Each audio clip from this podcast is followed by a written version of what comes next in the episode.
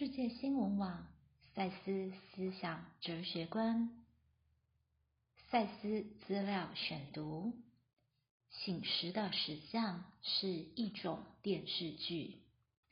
现在你们正常的醒时实相可以被比喻为一种电视剧，在其中你直接参与所有演出的戏。本来就是你创造了他们，你们形成个人与共同的探险，而借由一个特殊的方式运用自己的实质工具——你的身体，把他们带入了你的经验。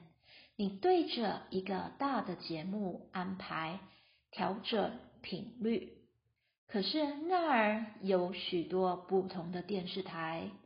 在你们来说，这些电视台变成活的，你就是你所体验的戏剧，而所有你的活动似乎都围着你转，你也是那收看的人。